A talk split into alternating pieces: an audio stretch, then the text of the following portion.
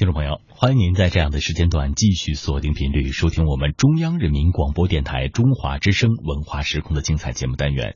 那么在这个时段呢，跟大家一同来分享到的是苏轼的一篇古文解析《水调歌头·落日·绣卷帘》。在这次节目里，介绍苏轼词《水调歌头·落日·绣帘卷》，由陆永品写稿。北宋神宗赵顼元丰六年（一零八三年），苏轼谪居黄州。他的友人张怀民，字握权，又字孟德，在黄州西南长江边建筑了一所亭台。苏轼。为这个亭起了一个颇为雅致的名字，叫快哉亭。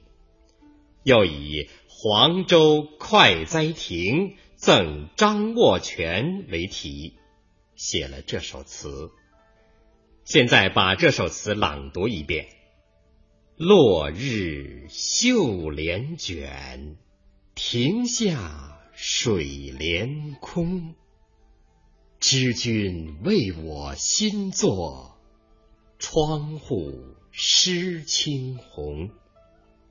常记平山堂上，七枕江南烟雨。渺渺莫孤鸿，认得醉翁语。山色有无中？一千顷，都静静，到碧峰。忽然浪起，仙舞一夜白头翁。堪笑兰台公子，未解庄生天籁。刚到有雌雄，一点浩然气，千里。快哉风！这首词是写作者在快哉亭上所见到的山光水色。虽然上下片都夹杂着一些议论，但仍不失为独具特色的词作。它以写景、议论、抒情见长。表现了苏轼豪放的词风。开头两句“落日绣帘卷，亭下水帘空”是破题。他是说，正当夕阳西下的时候，词人坐在快哉亭上，卷起锦绣的窗帘，看到亭台和江面，形成了。亭连水，水连空，水天一色的美丽景色。词的开头两句就描绘出这样如诗如画的意境，的确具有引人入胜的强烈的艺术魅力。起句“落日绣帘卷”，一方面交代写作时间是在傍晚，同时。也为词作的写景揭开序幕。三四两句，知君为我新作，窗户湿青红，是客套话。他的大意是说，我知道你为了接待我而特意建筑了这座亭台。窗户湿青红，是说。窗户涂抹上青漆和红漆，色彩极为绚丽美观。狮子是动词，在这里含有涂抹的意思。常记平山堂上，七枕江南烟雨。渺渺莫孤鸿，认得醉翁语。山色有无中？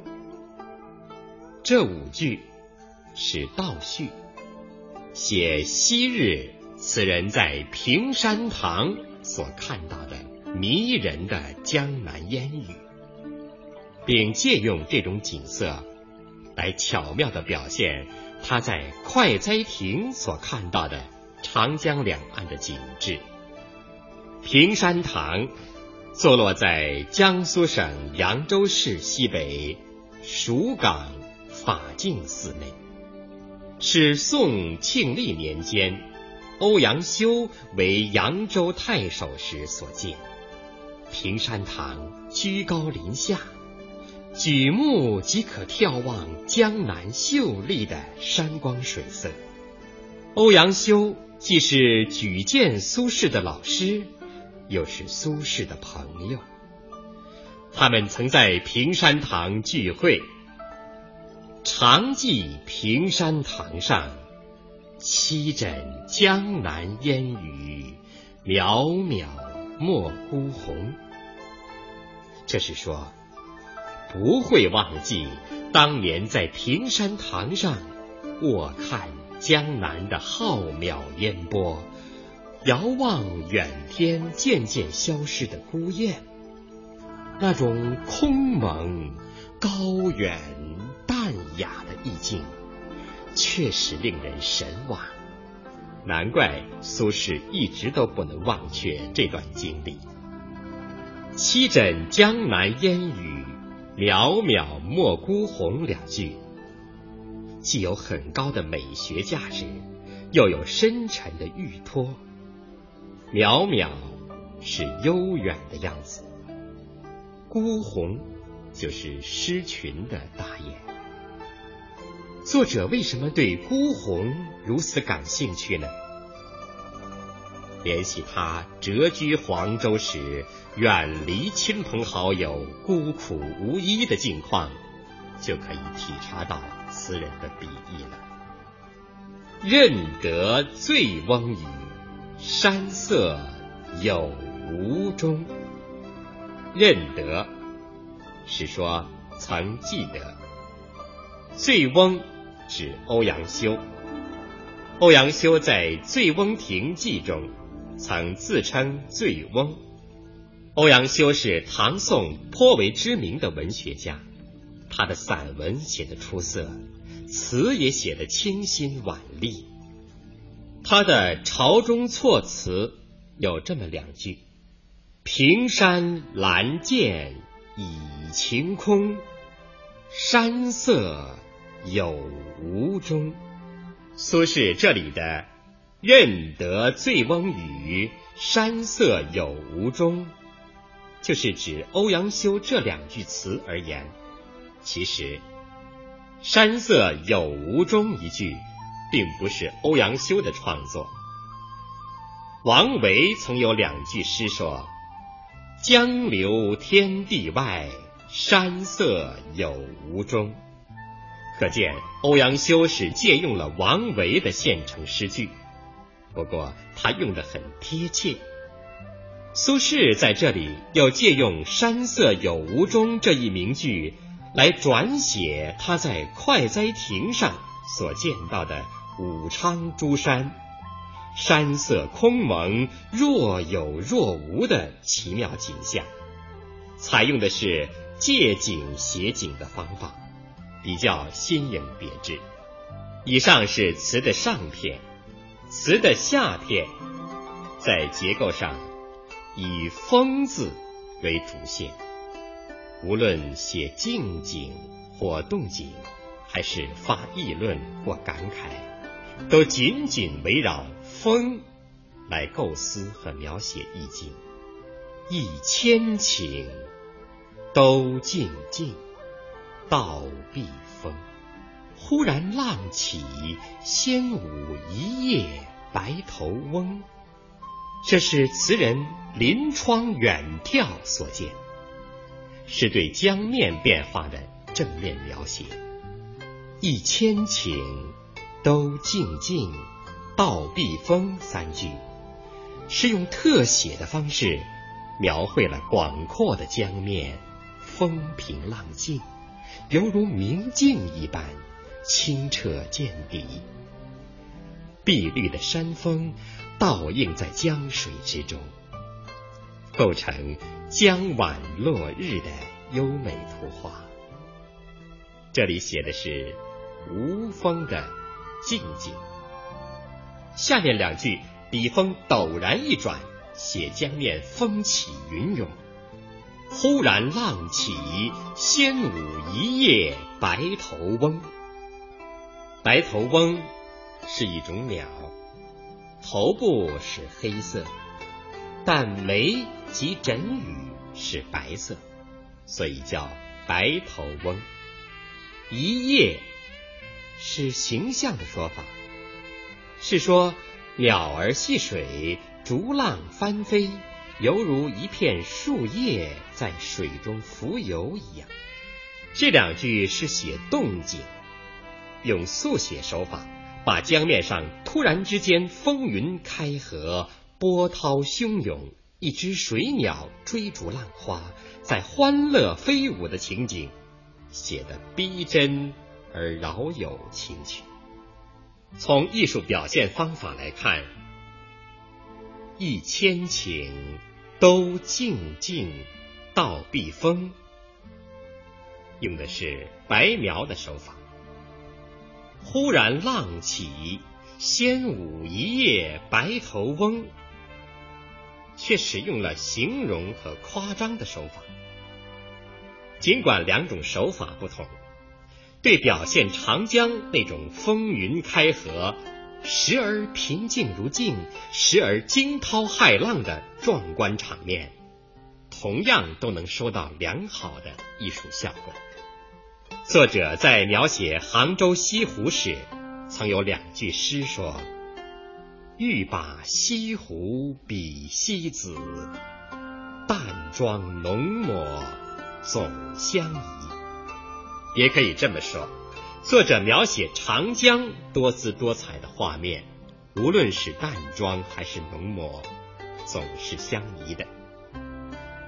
这是因为作者既有敏锐的观察力，又有丰富的想象力，同时还具有极高的驾驭语言的能力，所以才能够心到笔随，下笔有神。词人由于看到江面风起浪涌，而引起联想。他想到我国战国时代楚国的宋玉，为了讽刺楚襄王，而把风分成了雌风和雄风，堪笑兰台公子，未解庄生天籁，刚道有雌雄三句。就是说的这个历史故事。兰台，相传故址在今湖北钟祥县境内。宋玉曾陪同楚襄王游览兰台宫，这里的兰台公子就是指宋玉。在这三句词中，作者使用了两个典故：未解庄生天籁，庄生。就是庄周，是战国前期和孟子同时的著名哲学家和散文家。他在《庄子齐物论》篇里有天籁、地籁、人籁的议论。籁是古代的一种乐器，天籁是大自然演奏的乐曲，指风。苏轼说：“宋玉。”未解庄生天籁，刚道有雌雄，是指宋玉写的一篇风赋。